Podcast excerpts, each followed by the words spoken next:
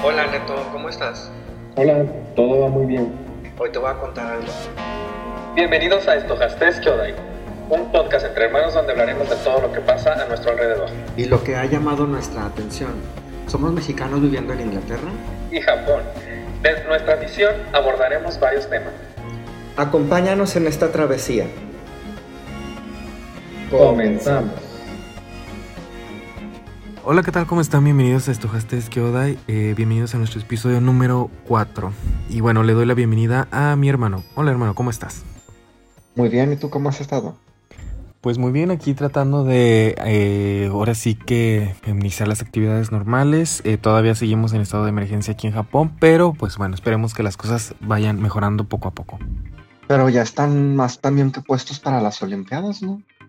Sí, pues prácticamente ya faltan algunos días, entonces pues vamos a ver qué es lo que sucede. Aunque bueno, todavía está en, en, veremos, todavía está, eh, pues no se sabe muy bien si se van a seguir eh, efectuando o si se van a cancelar.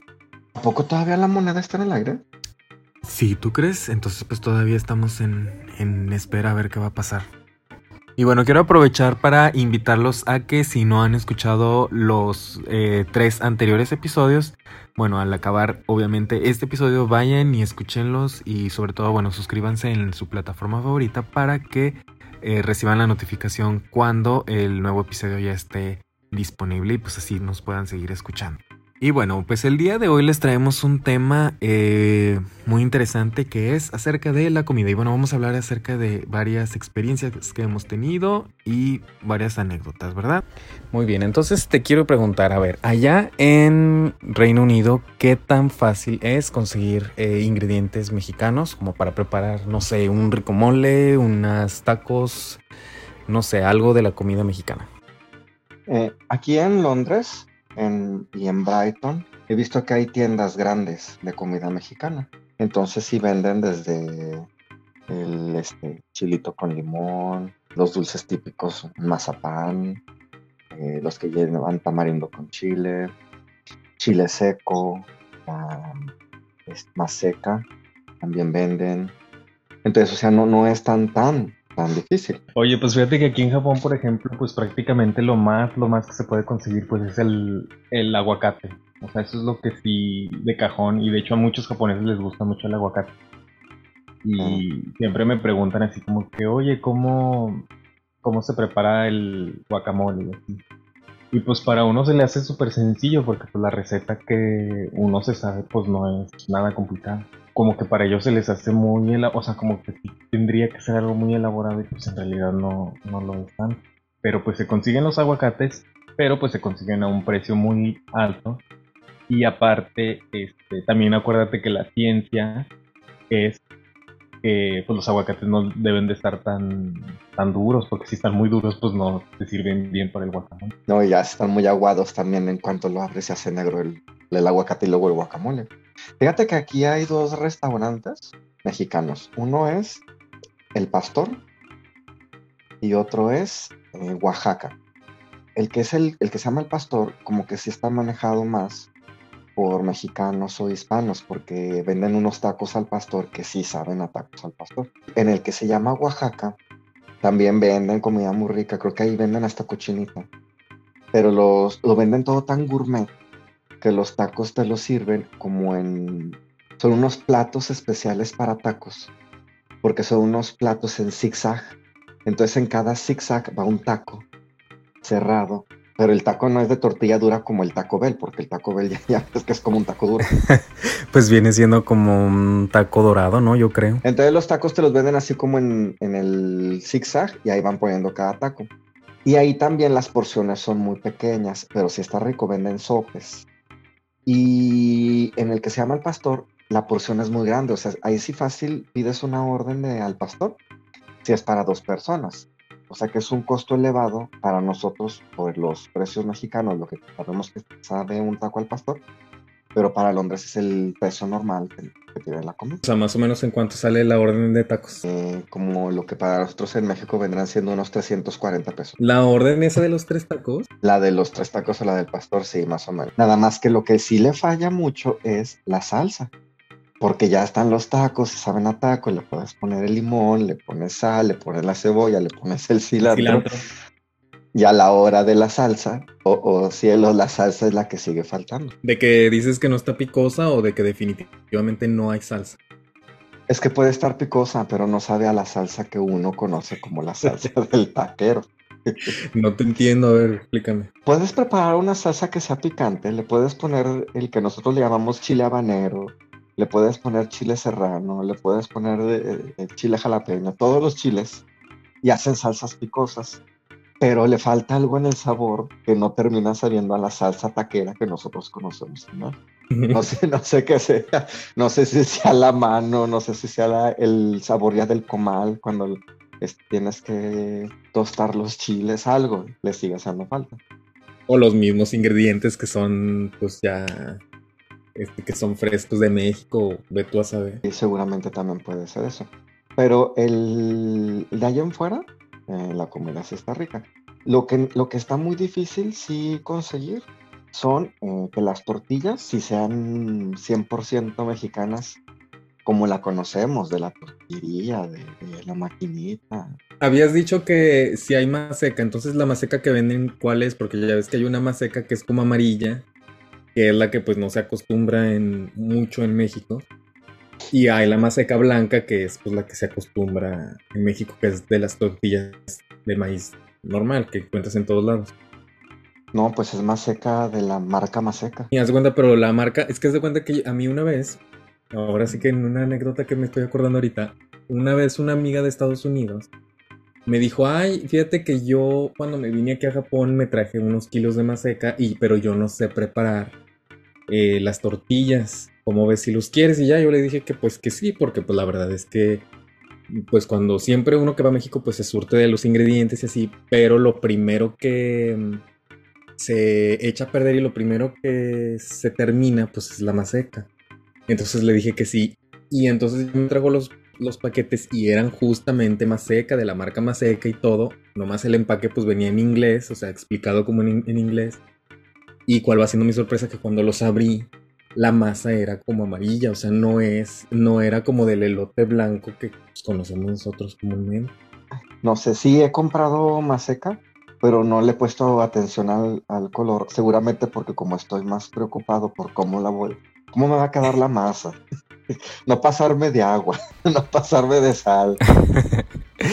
Pues sí, es que ahora sí que la preparación de las tortillas requiere tiempo y mucho dedicación, ¿no? Y sobre todo pues el tener el conocimiento de cómo se preparan para que te queden buenas y no queden eh, aguadas o pelmazudas o así.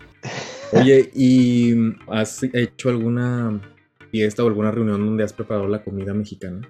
Sí, he preparado chiles en nogada, he preparado flautas, eh, quesadillas en todas sus modalidades, obviamente, que es lo más fácil, pero tienen, tienen un gran éxito las quesadillas. Ah, una rosca, una, un intento de rosca de reyes, que quedó muy chistosa. y, ¿Por qué? ¿Qué le pasó? ¿Qué más? Ah, y pan de muerto también. El pan de muerto sí me quedó muy rico. Sí, sabía pan de muerto. A la rosca quedó muy chistosa porque en los videos viene que la tienes que desparramar en forma de rosca en una charola y yo no tenía charola. Entonces yo lo que hice fue que compré un molde. Tenía ya un molde de, rosca, un molde de rosca. Y pues yo dije, pues aquí mero, yo meto toda la masa en el molde de rosca. Y pues no quedó como la rosca tradicional con los huesitos, sino que quedó un pan en forma de rosca. Pero como que la masa, por cómo se prepara, es tan distinta, se como que se comprime y entonces quedó muy dura la, rosca. Tenía buen sabor, pero estaba dura.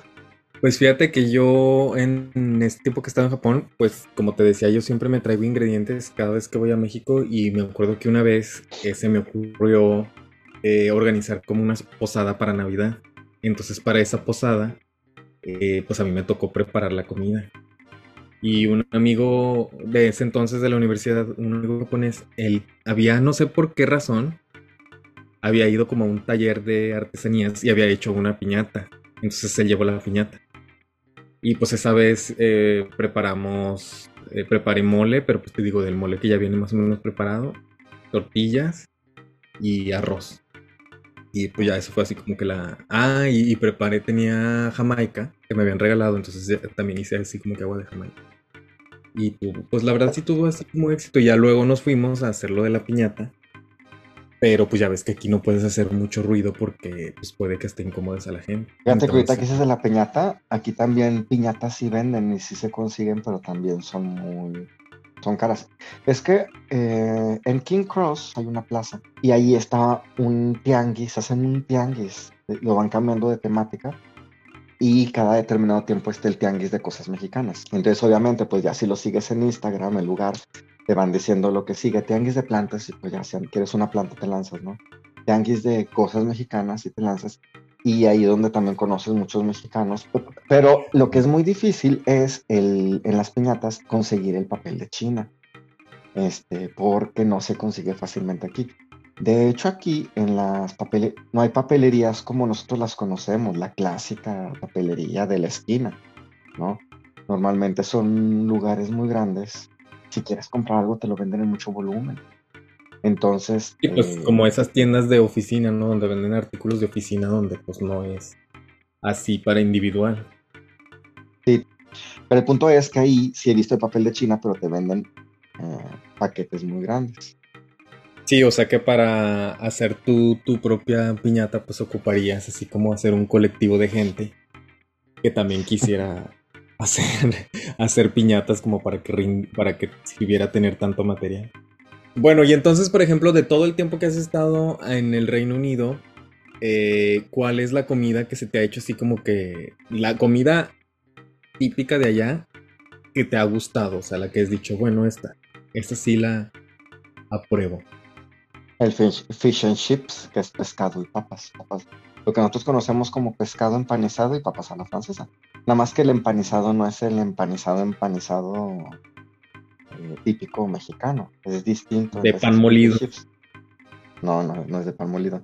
Y el fish and chips, eh, no en todos lados lo venden muy rico, pero normalmente en los pubs, los bares, no nada más venden la cerveza o, o la sidra, sino venden fish and chips otro tipo de comida, pero casi en todos hay fish and chip, pescado y papas. Yo me acuerdo que cuando yo te fui a visitar fuimos a un lugar de fish and chips cerca del el castillo de Windsor, ¿verdad? Sí. Y ahí la verdad a mí ahí sí me gustó, se me hizo muy bien y te sirven unos platonones muy grandes, ¿no? Unas, no. O sea, la verdad viene muy, muy bien servido el platillo. De hecho, no sé si también a ti te tocó cuando, cuando viniste que fuimos al, British Museum y enfrente del British Museum hay un fish and chip que también es muy rico y de hecho es muy popular precisamente para que terminas el British Museum, te cruzas y enfrente está, no, no fue tú, fue un amigo que vino, que se llama Paco, el que me acompañó y comimos ahí en ese fish and chip. Pero hazte de cuenta que en los restaurantes normalmente lo que he descubierto es lo siguiente. Normalmente te preparan tu fish and chip y te lo llevan en el plato tienes que elegir cuál pescado es el que quieres que te cocinen este, y qué tipo de salsa le van a poner, porque te dan un tazoncito. Puede ser desde mayonesa, ketchup o salsa tártara o distintas. No me acuerdo de los nombres. Fíjate que yo me acuerdo que cuando yo fui justamente, por lo que dices, nos habían preguntado que cuál pescado, que con cuál pescado nos lo preparaban, pero pues ahí sí uno no, pues no, pues no, no te sabes el, la gama de pescados que hay. Y te acuerdas que esta vez pedimos pues el así el que se escuchaba menos mal. Pues el que venía menos arriba, pero no venía en, orden alfabético, como que él venía, que era el, común, que es el que le llaman COD. Ajá, venían como por precio, porque como que el primerito era el más barato y así iban. Entonces, pues, de ahí agarras el que está menos, el menos caro, pero tampoco el más caro. Sí, y eh, cuando vas a la... El Reino Unido ya ves, pues ya ven que es una isla. Cuando vas a la playa, a las ciudades que están en la playa y ahí comes fish and chip, todavía sabe más rico. Pues sí, es que por lo general en esos lugares, ¿verdad? Donde es así como la donde se consigue el pescado fresco, pues quizás es el sabor. Eso influye mucho para que el sabor mejore mucho, ¿no? Bastante. Bueno, entonces ya, ya nos has hablado de el fish and chips. Ahora háblanos de la comida que menos te ha gustado del tiempo que has estado por allá. Es que la comida aquí en el Reino Unido que a mí me ha resultado muy extraña son las salchichas, sausages, que tienen algo, algo en el sabor que a mí no me gusta. No te sé decir que sea, no sé si sea un químico, no sé si sea pura carne, no sé qué sea, pero a mí no me gusta. pero son de crecer, son de cerdo, son de res. No te sé decir de qué sea, no sé si, no sé si sean de pollo o de qué, pero no me gustan. Y todavía, cuando fui en, el último viaje a Escocia, eh, allá todavía está más gacho, las sausages, no me gustaron. Entonces, no. Y en los desayunos siempre le ponen, bueno, no siempre, pero es muy común que tengan frijoles. Pero los frijoles son dulces, entonces tampoco, eso no. estar, estar a punto de dar la cucharada y, ya que, te estés saboreando el sabor de los frijoles mexicanos, es lo que a uno le gusta, salados con chile, no sé. Sí. Y, de repente que sepan dulces, a mí no me gustó. No sé si a lo mejor yo no los he sabido pedir bien, porque a veces los menús vienen tan elaborados que, no sabes bien qué está. Tú ves beans y ya todo lo demás dices, pues sí, han de ser preparados con tal cosa. Y resulta, ¿no? Pero fíjate, cuando yo fui a, cuando yo fui a, mm, a, Egipto, justamente en el desayuno, ahorita que dices en el desayuno, tenían esos frijoles y literal eran frijoles con catsup, o sea, era como salsa de tomate. Entonces que estaban dulces y como dices tú, o sea, como que la imagen que uno siempre tiene de los frijoles es que pues son, pueden ser este, salados con tocino o inclusive con jitomate, pero jamás te los imaginas que sean así dulces, tal cual, ¿no? Y sí, y ya cuando vas aquí a la casa de amigos ingleses, lo, así como el hit de preparar comida siempre es prender el horno de la estufa y meter el recipiente lleno de papas, papas, papitas cortadas en gajitos, papas, les ponen sal, les ponen este aceite de olivo para que no estén llenas en calorías. No, queso no. No, no, no, queso no. Le ponen alguna especie, orégano, algo. Y después arriba le ponen normalmente o pollo o carne de puerco o res. Obviamente que la marinaron anteriormente, ya, a la manera inglesa. Pero lo que me he dado cuenta mucho es que es meter la, la vasija al horno y cada 5 o 6 minutos ir a estar volteando, ir a ver que todo vaya bien, ir a girar la carne y luego ya volver a cerrar. Y luego vuelven a pasar 5 minutos, 6 minutos y volver a ir y volver a voltear la carne y volverle a cerrar. Y entonces te das cuenta que estás en la casa de, de los amigos y estás platicando, tú sabes que esa plática se va a ver interrumpida cada 6, 10, 10 minutos. Porque se tiene que ir a cuidar la carne. no, pues sí, es mucho ritual, ¿no? Para ese, esa cena. Pero bueno, ya sabemos que pues es parte, ¿no? De la experiencia en el extranjero. Bueno, pues vamos a, a nuestra sección que tenemos siempre a la mitad del podcast. Esto se llama Historia desde. En esta ocasión va a ser Historia desde el parque. Así que bueno, vamos a escuchar este pequeño intermedio y ahorita regresamos. Como mexicano en Japón, he estado involucrado en actividades que me permiten mostrar un poco de la cultura de mi país. La primera vez fue frente a un grupo de estudiantes japoneses. Eran estudiantes de secundaria que nos visitaban para saber más de México. Por supuesto, tuvimos la oportunidad de mostrarles muchas cosas de nuestro país, platicar con ellos y darnos cuenta del gran impacto que se puede causar en otras personas cuando les mostramos lo maravilloso que es México. Es tanto el impacto que años después, por azares del destino, me reencontré con uno de ellos. Recordaba muchos detalles que habíamos explicado en, él, en esa charla, pero sobre todo decía sentir un gran deseo de ir a México. Imaginen mi alegría después de que calculando las fechas esto había pasado alrededor de seis años antes. Después, por ejemplo, pude participar en la celebración de 5 de mayo que se lleva a cabo justo aquí, en los jardines del castillo de Osaka. Para muchos mexicanos esta fecha no representa bastante. Y a decir verdad, para mí tampoco. No fue sino hasta que llegué a Japón que me di cuenta de que era una fecha que ayudaba a hacer un escaparate de las culturas mexicanas y, por qué no, de algunas otras culturas latinoamericanas que tienen presencia aquí en Japón. En aquella celebración pude conocer a varios japoneses que se apasionaban con el poder hablar español, mientras yo les ofrecía uno que otro dulce mexicano junto con otros amigos que estábamos ahí con el gran deseo de mostrar la cultura mexicana.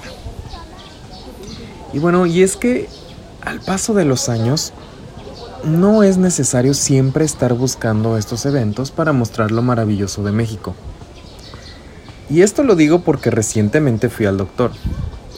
Por supuesto, él se dio cuenta que yo era extranjero.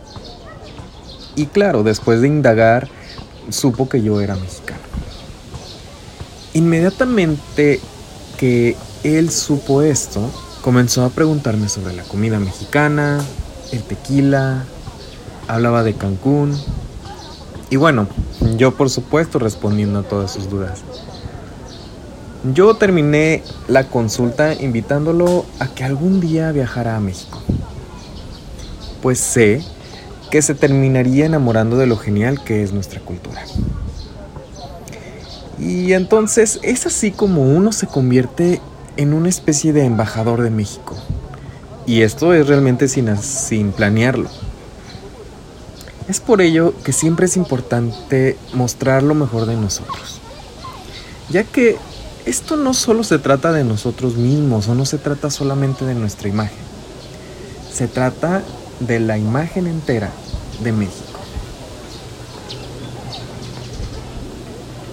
Bueno, ya estamos de regreso y vamos a platicar acerca de las comidas raras que hemos experimentado en nuestros viajes. Por ejemplo, fíjate que yo una vez fui a Vietnam y pues de esas veces que vas a los restaurantes y como no conoces el idioma, pues ves la carta y dices, pues de aquí qué es lo que voy a elegir.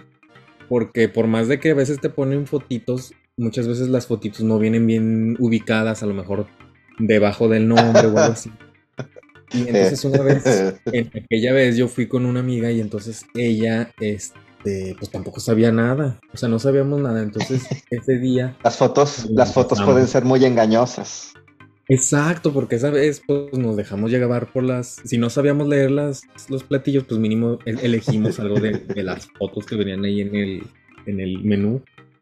Y ya encargamos dos cosas y las dos cosas, o sea, de las dos cosas no, no se hacía una. Haz de cuenta que a ella le trajeron, eran caldos, o sea, como que el, el tema del restaurante eran caldos.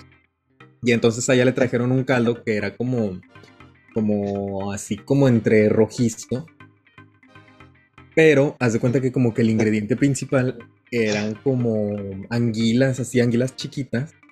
Y pues no, la verdad como que no me encojaba. Entonces ya eran las anguilas chiquitas y como que adentro tenía arroz. Y ya bueno, pues ya así ya quedó. Y luego me trajeron el mío.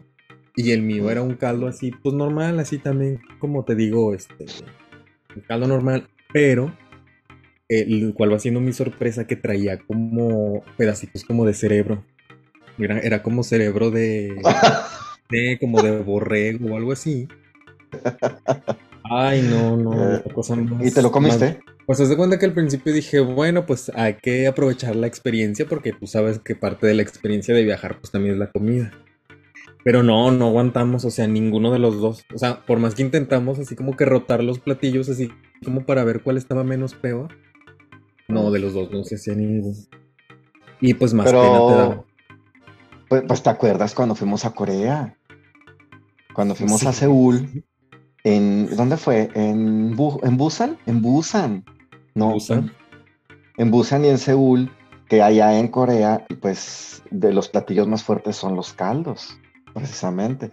Y que hicimos lo mismo, que primero nos basábamos por las fotos, porque no sabes leer obviamente coreano, pues ¿cuál se ve bueno? Ese, este se ve que tiene aquí carne, este es el que quiero yo, este se ve bueno porque tiene verduras. Y ya ves que no, que nos tocaron, ahí me tocaron dos veces unos caldos muy horripilantes, muy insípidos, que no había limón suficiente que le diera sabor a ese caldo. Sí, pues te acuerdas que fuimos a un lugar que nos habían recomendado, que era como de pollos, que era como caldo de pollo y sí, como que bien insípido, ¿verdad? Y muy Pues fue la vez transparentoso que- Fue la vez que a mí hasta me cobraron dos veces, que porque según esto no pasó la tarjeta, que otra vez pague. Y luego resultó, ya en el estado de cuentas, que yo había pagado dos veces el caldo insípido. Fíjate, no me había gustado y lo pagué doble. Sí, cierto. ¿Tú tienes alguna anécdota, alguna otra anécdota de algo que no te haya gustado? ¿Comida rara que has probado en algún lugar? No, pero que, me- que no me haya gustado, no. Comida rara, sí. En, en Grecia, los caracoles. O sea, caracoles de caracoles. ¿Y te lo Como, sirven con todo y el caparazón? Sí, como, como quien se está comiendo a Gary el de Bob Esponja. Mm. Te los llevan, este, obviamente fritos ya cocinados. Los sacas, el molusco, y ya nada más le nahualeas así, chas, chas, chas, chas, y se ve como muy baboso, pero cuando lo comes está rico, porque lo preparan muy rico. Eso fue en Creta, en la isla de Creta. Pero a ver, como dicen por ahí, o sea, ¿qué sabe? ¿Sabe similar a si estuvieras comiendo pollo, que siempre es la comparación? ¿O, o, No, o no sabe Sabe a mar, sabe a mar, sabe como... Probamos que el caldo de médula. No, es que la que yo fui, fui enemigo de ese caldo. Pues la textura es como si estuvieras comiendo cal- caldo de médula, entonces tendrías que probar el caldo de médula Sí. para que sepas que, pues como un menudo, ¿has comido menudo? O tampoco. Sí, el menudo sí. Pues la textura como del menudo, pero como de cuando es la masita. Ahora, de cuando viniste a Japón, cuéntame qué fue lo que, no sé, algo que te haya llamado la atención o algo que recuerdes así, de la Lo que más me gustó, cuando fuimos a Osaka con el viejito que preparaba bien rico todo que lo freía, eso. Yo sí, yo cuando yo vaya, regrese a Japón, a Osaka, a ese lugar, a volver a comer, definitivamente. O algo similar, porque no, yo pudiera comer lo que eran los, los quesos, los palitos de queso. Y los que tenían adentro como calamar. No, como para colapsar en ese momento de lo delicioso que es. Muy bien, ¿y algo que te haya llamado, algo que no te haya gustado tanto? Ah, bueno, algo que no me haya gustado fue, no sé si fue en específico la comida o el evento que rodeó la comida, que fue cuando, cuando íbamos con Sandra y que me acompañó, que íbamos contigo a visitarte a Japón. Sí, que en tu viaje del dijiste- 2000, en tu viaje del 2000, ¿qué fue? 14, ¿verdad? creo. El punto fue que tú dijiste, los voy a llevar a comer curry. Este, sin duda les va a gustar mucho, lo van a disfrutar, va a estar. No, pues uno tiene las expectativas de, wow, voy a ir a comer. No, y- bien rico". Y fíjate que yo lo que me había imaginado, porque acuérdate que siempre trato como de irle variando la comida cuando tengo visitas, lo que yo había pensado era algo que fuera así como picosito, que les recordara un poquito, pues, ya sabes, ¿no? El picor de la comida mexicana. Eso fue lo que yo me Pero- imaginé en este instante. Sí, nada más, pero yo hasta el día de hoy sigo pensando que tú ese día hiciste una maldad, porque tú ya sabías lo que podía pasar en ese lugar del curry. Porque ya llegamos y ya ves que en Japón, pues tú eres el traductor oficial, porque los menús, en, ahí no había ningún menú, tenía foto, ahí era todo en japonés. Y ya nada más dijiste, no, pues que aquí tienes que elegir del 1 al 10 y el picor y de no sé qué. No, sabor". ese lugar sí tiene fotos, tiene fotos, pero lo complicado es que al final justamente te ponen como que el nivel de picor, el nivel de qué tan aguado quieres que esté el curry y así. Bueno, pues total que el punto que aquella vez tú dijiste, eh, no, pues yo lo voy a pedir nivel 6, que es picoso. Entonces yo dije, a ver, si él es nivel 6 y es picoso, yo nunca he comido esto, pero se supone que yo como más picante que él, pero no me voy a arriesgar, pues yo quiero un nivel 5. y entonces Sandra dijo que ella, que comía mucho menos picante, que entonces hacía un nivel 4. Entonces tú ibas por el 6 Sandra, yo el 5 y Sandra por el 4. Algo así, recuerdo que fue la historia. Si no, luego, este, si Sandra escucha el podcast y que me pueda corregir y, y rectifico si hay algún error. El punto es que ya nos lo llevaron y te lo llevan con pan. Y lo empezamos a comer, no, no, pues que está rico, pero empiezas a sentir que los labios se te empiezan como a voltear de lo, de lo picoso que está. Y luego ya, a ver, déjame sirvo un vaso de agua porque está picante. No, oye, pues el vaso de agua se convirtió en dos jarras de agua y que estaba muy picante. Ah, sí, porque aquí en Japón parte del servicio es que te regalan el agua, justamente. Entonces, justamente se acabaron una jarra de agua y pues el muchacho del, del lugar nos tuvo que traer otra jarra de, de agua.